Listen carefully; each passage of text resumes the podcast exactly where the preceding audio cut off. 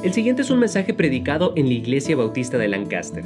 Para conectarse o saber más, busque IB de Lancaster en Facebook, Twitter o Instagram o vaya a ibdelancaster.org. Efesios capítulo 2, hermanos, les invito a que se pongan de pie mientras leemos ahora la palabra de Dios. Viviendo sin vida, viviendo sin vida. ¿Qué significa eso, hermanos? Existiendo, no teniendo propósito, aburrido no sabiendo qué hacer, porque existo, porque estoy aquí. En esta mañana quiero darnos una clave en cómo tener propósito en su vida. Y vamos a estar enfocando en eso. Aquí estamos en Efesios 2, versículo 11 en adelante dice la palabra de Dios. Por tanto, acordaos de que en otro tiempo vosotros los gentiles, en cuanto a la carne, erais llamados inconsisión por la llamada circuncisión hecha con mano en la carne. En aquel tiempo estabais sin Cristo, alejados de la ciudadanía de Israel y, ajenos de los pactos de la promesa, sin esperanza y sin Dios en el mundo. Los pactos de la promesa sin esperanza y sin Dios en el mundo. Oremos, Padre Santo. Te pido, Señor, que tú nos bendigas ahora. Usa tu palabra para confirmar nuestros corazones de nuestras necesidades. Te pido, Señor, que sea alguien aquí que no te conozca personalmente, que hoy en día sería el día en que te, te van a conocer Señor, bendice ahora, te pido ese mensaje. Te pido por los misioneros que están con nosotros, Señor, que tú suplas en sus necesidades, que tú les lleves, Señor, a sus destinos en que ellos andan ahora. Señor, bendice ese momento. Gracias por todo. En tu, en tu nombre precioso te pedimos. Amén. Pueden tomar asientos. Viviendo sin vida. Vemos una palabra, una frase, algo interesante. Los pactos de la promesa, los pactos de la promesa. Cuando pensamos de la vida de nosotros y nos tenemos, la vida de las generaciones pasadas era muy diferente que como es la vida hoy en día. En las generaciones pasadas, los niños fueron criados por padres juntos, papá junto con su mamá. Divorcios existían, pero no tan comunes y tan este, aceptados como hoy en día. Fueron algunos niños que fueron criados por un solo, solo su mamá, pero los casos también eran muy escasos. Los homosexuales no criaron a los hijos, a los niños en ese tiempo. Las escuelas tuvieron disciplina, tarea para los, para los desobedientes, vara para los casos más difíciles expulsión para los que no quisieron responder. Muy diferente que como vemos hoy en día. En el año 1970, en la educación los Estados Unidos era primer, en primer lugar del mundo. Para 1990 cayó al sexto lugar. en el año 2009 llegó al decimoctavo lugar. Y luego el año 16 ya llegaron a 27 en el lugar del mundo. La, gente obedecía y respetaba a la policía. Huir de la policía este fue algo ese que tuvo consecuencias muy severas. Ser este policía fue una posición respetada, respetada. Ser miembro de una iglesia fue algo normal. Eh, fue muy raro los que no eran parte de una iglesia, pastores y los religiosos tenían respeto y una manera es porque lo ganaba. Ir a la universidad fue un privilegio y no en derecho. Trabajo tuvo su horario normal, regular, que era 9 a 5 de lunes a viernes. Los fines de semana eran libres Vacaciones eran normales en que llevaba la gente a sus hijos este fuera para salir. No cerraron carros con las llaves, algo curioso. Hace que en muchos casos las casas fueron abiertas y ni cerradas en la noche tampoco. La gente pagaba sus deudas, no robaba hasta que unos a otros se cuidaron, este, si vieron a alguien quitando algo, lo reportaban, le ayudaban. ¿Cómo ha cambiado la vida de hoy en día? La vida ha cambiado mucho. Vemos que Hollywood quiere presentar la homosexualidad como algo noble y normal. Vemos que las parejas ya no valúan a sus matrimonios. Niños no obedecen ni a los maestros, ni a la policía, ni a sus propios padres. Robar es una parte, una parte natural en la vida. Dicen que aquí en los Estados Unidos que perdemos 50 mil millones de dólares cada año simplemente por la gente robando. Hace que muchos tienen la opinión que les debe esa tienda. ¿Cómo hemos cambiado? Llegamos aquí en nuestro texto y vemos la palabra pactos de la promesa. Cuando hablamos de eso, hermanos, un pacto es un acuerdo. Un pacto es algo que hace entre dos personas. Sin pacto con Dios, como, como vemos aquí, está alejado de Dios. Muchos viven sin propósito simplemente porque no hay un pacto, no hay un acuerdo. Hacen lo que quieren hacer, viven como se sienten. Si tienen ganas, obedecen. Si no tienen ganas, no obedecen. Y así va la vida sin pacto y sin pacto, pues encontrando más lejos y más lejos de Dios. Sin pacto, sin pacto con Dios resulta sin esperanza y luego sin Dios en este mundo. Vamos a ver un poco en esta mañana acerca de estos pactos también considerando que en esta semana estamos hablando de un pacto con Dios.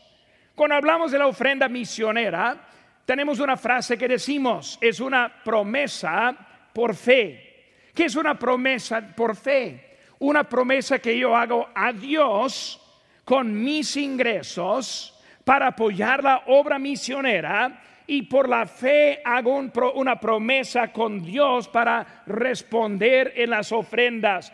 Es un pacto. Es algo que estoy esperando a Dios que me cumpla, que me, que me dé la, habilidad de cumplir, pero es algo que voy a responder a Dios con mi vida. Por eso vamos a, ver algunas cositas dentro de sus este, boletines esta mañana. Va a encontrar este, las notas del mensaje. Y vemos ahora en la nota del mensaje, la primera cosa que encontramos es crecido en separación. Ahí lo vemos en versículo número 11 y 12, está hablando de la separación que hay. Cuando vivimos una vida sin propósito, vivimos una vida sin, sin tener que saber por qué estoy aquí, cuando vivimos una vida apartada de Dios, eso viene de una separación que nosotros hemos encontrado. Y aquí en versículo 11 vemos ese, unas cositas. Número uno, en el inciso A, vemos sin Cristo una separación sin Cristo. Hay que recordar cómo fue antes de conocer a Cristo. Y él está recordándoles acerca de cómo era la vida antes de conocer a Cristo. Antes de conocer a Cristo, la vida fue vivir por la carne, vivir por los deseos, vivirlo por lo que yo quiero hacer. Quería ganar dinero para gastarlo en mí mismo. Quería vivir mi vida para el gusto de lo que pude encontrar en mi propia vida, viviendo por esta carne, no solo por esta carne, sino también viviendo por el mundo. Hay muchos que no entienden que son esclavos a este mundo. Viene una advertencia en Facebook o algo en la televisión y no tiene ganas de responder y comprar esa advertencia. Está tratando de ganar su atención y luego moverle en lo que el mundo ofrece. Yo no digo que está mal comprar cosas en este mundo. No está mal cuidar y proveer por su familia. Pero muchas veces uno anda viviendo simplemente de cosa tras cosa, no entendiendo que están viviendo por este mundo buscando la satisfacción que le ofrece este mundo. Piensa que lo que ellos tienen es lo que yo necesito para tener una vida eh, este, completamente satisfecha. el mundo vive en una condición sin Cristo. Ahí vemos, hermanos, en capítulo 2, versículo 1, y Él os dio vida a vosotros cuando estabais muertos en vuestros delitos y pecados. Vemos que el mundo eh, son muertos en sus pecados, sin esperanza. Uno que yo ganaba para Cristo, su nombre es Abundio. Aquí está ahí atrás, hermano Abundio. Era uno que yo, el primero que yo gané en, en este, los Mochis, Sinaloa. Yo estuve en otro ese, buscando un rotalista para este, dibujar y este, pintar el edificio que nosotros rentamos para la iglesia. Y estuve en otro pueblo cuando encontré a Abundio también rotulando. Y luego yo hice la pregunta, yo le, hablé, me presenté y dije, pues yo quiero, este, quiero pagar a alguien a rotular nuestro edificio. Y digo, pero no está aquí en ese pueblo, sino está en los mochis. Y él dijo, ah, está bien, yo vivo en los mochis, no hay problema. Y por eso hicimos trato y él fue y luego empezó a rotular. Y rotulando yo empecé a hablar con él. Y luego hablando con él, yo le, yo le dije, este, ¿a cuál iglesia va? Él me contó y dijo, pues yo era católico. Y eso me llamó atención. Dije, ¿cómo, dice era? Yo nunca aprendí, he hablado con alguien así que respondió, era. Y él dijo, no, yo, era este, católico porque una vez mi esposa y yo compramos una Biblia y empezamos a leerla y la Biblia era tan diferente de lo que ellos estaban haciendo. Por eso decidimos, en vez de seguir la iglesia católica, que vamos a nomás mantenernos en la casa leyendo la Biblia. Pero dijo que antes este, éramos católicos. Y dije, pues entonces yo le invito a nuestro culto el domingo. ¿Por qué? Porque vamos a hacer exactamente lo que está haciendo. Vamos a abrir la Biblia, vamos a leerla y lo le voy a explicar. Y él fue al primer culto que nosotros iniciamos en la iglesia. Ahí fueron, este, fueron tres personas. De las tres personas, él fue uno y luego él aceptó a Cristo al final de ese culto. Y luego su vida empezó a cambiar. Es muy curioso él. él. Él vino, fue salvo y no quiso traer su familia. Y yo le dije, hermano, ese, ¿por qué no traiga su familia? Y él dijo, pues primero tiene que convencerme a mí. Y cuando yo estoy bien convencido, yo voy a traer mi familia. Y yo dije, yo puedo respetar eso, no hay problema en eso para nada. Y luego en poco él trajo la familia, familia salva. Y en unos pocos años él hizo, dio un testimonio en la iglesia. Ya, ya la iglesia era más grande, ya crecida. Y luego él quiso dar un testimonio y se puso de pie y con lágrimas pasando, él dijo como, ¿cómo es que Dios puede usar un hombre de otro, otro país, otra cultura, otro idioma, que puede venir a este país y precisamente encontrarme a mí en otro pueblo y luego guiarme para Cristo. Y él fue impactado como Dios hizo algo para él en su vida. En su opinión, y yo no le critico, en su opinión, yo fui a los Mochis, Sinaloa, para él. No los otros, para él. Hermano, Dios hace algo. Él encontró propósito que él nunca tenía antes en su vida. Hermanos, cuando vemos a los misioneros, ellos predican a Cristo. Primera Corintios 1:23, nosotros predicamos a Cristo crucificado a Cristo como el Salvador, al Cristo que nos salva de nuestros pecados. Y hermanos, vemos que hoy en día la necesidad tan grande de enviar a aquellos que van a ir a pueblos a encontrar uno como Abundio, que necesita conocer a Cristo y rescatarles de su condición. Hermanos, viene de un pacto de esta promesa. Cristo es el que nos junta a Dios. Cristo es el aquel que nos reconcilia a Dios, según a Corintios 5:18. Dios quien nos reconcilió consigo mismo por Cristo. Hermano, no por ningún otro. No hay otro nombre bajo el cielo dado a los hombres en que podamos ser salvos. Solo es Cristo Jesús. Gracias a Dios que Él nos salva, que Él nos da la promesa de la gloria que nos pone en una posición para encontrar algo esta vida más que simplemente andando sin vida. Hermanos, sin Cristo es sin vida. Si no tiene a Cristo en su corazón, no tiene vida. Viviendo sin vida. Sin Cristo, se ve, sin esperanza. Sin esperanza. Sin Cristo no hay esperanza. El mundo está sin esperanza. Confesión al Señor eh, Jesús es algo necesario, como lo vemos en Romanos 10. Para confesar es necesario que oímos como vemos ahí en versículo 14. Y luego, hermanos, para poder oír, necesitamos quien les predique. Hermanos, todo eso de esta, de esta semana está enfocada en una sola cosa, que es enviar el Evangelio a los que no lo tienen enviar el Evangelio a los que están en camino al infierno, apartados de Dios por toda la eternidad. Necesitan la palabra de Dios. Vida, vida en ellos, sin Cristo, sin esperanza, inciso C, sin Dios, versículo, versículo 12. En este mundo, hermanos, la gran falta es Dios que está faltando en este mundo. Hermanos, estamos viendo eso en muchas partes, no solo aquí en los Estados Unidos, quien hoy en día está borrando la evidencia de Dios, no está enseñando nada la creación, toda la evolución como si fuera algún, alguna cosa totalmente probada. Están tratando de eliminar Dios de nuestra, nuestra sociedad, pero también en Siria. Hoy en día encontramos la limpieza, la limpieza ética, étnica. Los que por simplemente su raza los están matando. En África hay iglesias quemadas con sus creyentes adentro en el nombre de su Dios. Hermanos, es el mundo sin Dios, las bombas suicidas en nombre de su Dios, tratando de matar y eliminar la gente. Necesitamos el Dios de esperanza en este mundo. Hermanos, el Dios de este mundo no es terrorista. El Dios de este mundo no aborrece a la gente.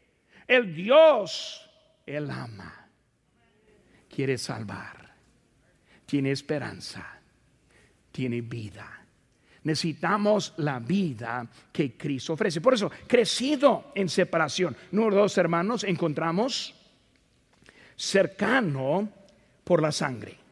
Cercano por la sangre. Capítulo 2, versículo 13 dice, pero ahora en Cristo Jesús, vosotros en otro tiempo estabais lejos habéis sido hechos cercanos por la sangre de Cristo.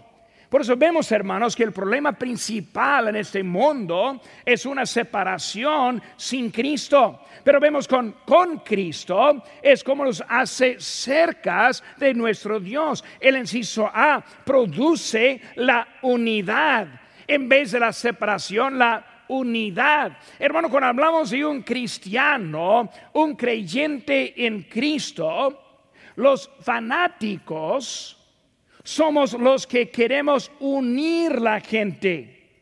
Cuando hablamos de fanáticos en otros en otras religiones, aborrecen, tienen odio. Pero un cristiano tiene amor. Un fanático es un ganador de almas. Un fanático es un misionero que va para predicar el Evangelio. Un fanático es uno que quiere participar en la ofrenda misionera. Un fanático es uno que quiere hacer más para Cristo. Y vemos que los fanáticos cristianos somos nosotros que queremos hacer algo para nuestro Dios. E, se produce con su sangre, somos unidos, produce un amor, elimina el racismo. La sangre nos junta. Hermano, todos somos iguales. Déjame decirles, iguales pecadores. Estoy hablando con un señor el viernes por la tarde aquí en el festival que tuvimos de la escuela y hablando con él y, testificándole poquito. Y yo le hice la pregunta, ¿cuándo hizo una decisión para Cristo? Y luego un poco pude saber que no, no, no había tomado una decisión para Cristo. Y yo le dije, pues déjeme contar mi historia. Está bien. Entonces empezamos a hablar. Yo dije, de siete años reconocí que era pecador. Y él me paró y dijo, ¿de siete años un pecador? Sí, él dijo, ¿qué, ¿cuáles pecados estuvo haciendo? Dijo, ¿qué es un pecador? le dije, un pecador es uno que está separado de Dios en su pecado. Somos nacidos en el pecado. Sus pequeñitos necesitan ser salvos. Toda gente está separada. Por eso vemos que sin Cristo somos separados e, este, en Cristo. Y por eso este, encontramos que somos iguales pecadores. Y luego ponemos la fe en Cristo para que nos salve. Somos salvos por gracia, por medio de la fe, no las obras. La fe que ponemos en Cristo Jesús. Él es nuestro Salvador. Hay un deseo para alcanzar este mundo con el Evangelio. ¿Saben qué? Hay hermanos en Nigeria. ¿Dónde está hermano? Él ya se fue, hermano ese Patrick. Hay hermanos en Nigeria que todavía no son. Hoy son perdidos. Pero Él va a llegar para qué? Para buscar a unos que van a ser hermanos como yo llegando a y Sinaloa. Hubo un hermano, por decir, abundio, incrédulo, apartado, en camino al infierno, hasta que escuchó el Evangelio. Hay hermanos que están esperando. Hermano aquí, un hermano de, aquí, hermano Víctor aquí, él me ha contado su historia algunas veces. Él me dijo, cuando le encontré, él, él me dijo sus palabras, yo era muy perdido hasta que llegó el Evangelio. ese Evangelio que cambió a un niño de siete años, cambió un señor aquí, otro señor allá. Hermano, hay muchos que quieren saber de Cristo, pero necesitamos enviar eso. Nuestra posición cambió. Ese sin Cristo hasta en Cristo. Ajenos hasta nación santa. Extranjeros hasta que no sois extranjeros sin esperanza hasta llamados en una misma esperanza, sin Dios hasta que el Dios y Padre de nuestro Señor Jesucristo. Encontramos que nuestra posición cambia en Cristo. Ahora no soy ese pecador en camino al infierno, soy pecador perdonado con una vida nueva para servir a mi Dios. Gracias a Dios por el cambio que hay en ese sacrificio de Jesucristo. ¿Cómo cambia la vida? Produce unidad, inciso B, produce la amistad. Produce la amistad. La amistad con Dios la amistad con los hermanos, hasta que es la prueba que somos de Él. Dice la en 1 de Juan 3, 14, nosotros sabemos que hemos pasado de muerte a vida en que amamos a los hermanos. El que no ama a su hermano permanece en muerte. Es poco difícil allí. Cuando estamos en Cristo, hay un amor. Mi esposa y yo llegamos aquí el año pasado, en junio, encontramos unos hermanos amorosos. Encontramos una iglesia preciosa. ¿Por qué? Somos de Cristo. Viviendo en el odio de este mundo. Prendo las noticias Mi esposa puede contar, casi estoy por romper la televisión con el odio que hay en esa, en esa media. En Cristo el amor. En Cristo la unidad. En Cristo, aquí estamos. Solo, también el CISO C produce la responsabilidad la responsabilidad con la gran comisión. Ahora que tengo Cristo en vida, yo siento esa responsabilidad, la responsabilidad con un deber personal. Pero nosotros vamos a ganar almas porque tengo la responsabilidad personal. Voy a buscar a alguien con Cristo porque tengo la responsabilidad de encontrar a alguien por Cristo. Hermano, nosotros tenemos esa vida que queremos hablar con alguien. Eso nos da esa responsabilidad y luego la responsabilidad personal en apoyar a los misioneros. Hermano Todd, él ya es misionero sostenido por acá, pero él no va a seguir sostenido por nosotros si no ofrendamos. El dinero no viene de otra parte. Si todos decidimos, ya no vamos a dar la ofrenda misionera, bueno, adiós hermano. Que te vaya bien. Viva como sea. No, no nos importa. Pero cuando ofrendamos, les mandamos con bendición. Hermano, este Garen, de nosotros, un niño del, de la ruta, que fue salvo, llamado, estudiado. Quiero ayudarle. La única forma es a través responsabilidad con lo que Dios ha dado. Tenemos este, las habilidades. Tenemos, hermanos, semilla. Eh, ahí en sus notas encontramos 2 Corintios 9, 6. Pero esto digo, el que siembra escasamente, también segará escasamente. Y el que siembra generosamente, generosamente también segará. Nosotros tenemos la semilla. Nuestra vida es semilla, nuestro ingreso es semilla. Podemos usarla para guardar tesoros en el cielo y con eso, hermano, queremos sembrar. ¿Para qué? Para, para ganar lo que Dios tiene para nosotros en este mundo. Crecido en separación, cercano por la sangre. Número tres, hermanos. Ciudadano de los santos ciudadano de los santos. Dice en versículo número 19, así que ya no sois extranjeros ni benedizos, sino conciudadanos de los santos y miembros de la familia de Dios. Enciso A, una familia nosotros somos miembros de una familia. ¿Cómo somos miembros? Somos miembros por nacimiento. Juan capítulo 3, versículo 3 nos dice que es necesario nacer de nuevo. Nosotros somos parte de la familia por nacimiento espiritual. Una familia. Misma familia. Hermano, yo, yo dejé hermanos allá en Los Montes Sinaloa y otro grupito que está en Chihuahua ese es Guerrero, Chihuahua.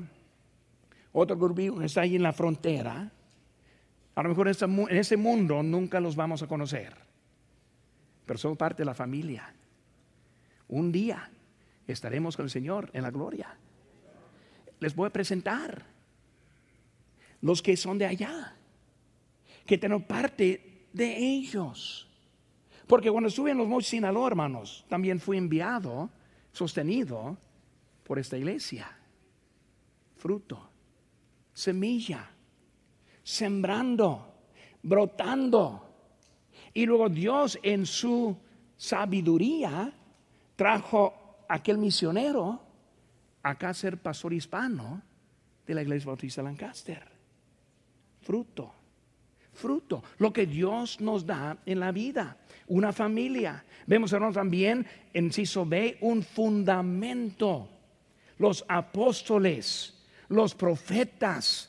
Está hablando, hermanos, de la palabra de Dios siendo nuestro fundamento, una familia, un fundamento, y lo inciso C, un edificio, una obra en proceso. Aquí estamos en Efesios 2, versículo número 10, dice, porque somos hechura suya, creados en Cristo Jesús para buenas obras, las cuales Dios preparó de antemano para que anduviésemos en ellas. Nosotros somos su edificio, una obra en un proceso. Hermanos, nosotros necesitamos entender, Dios quiere que nosotros tengamos una vida con propósito.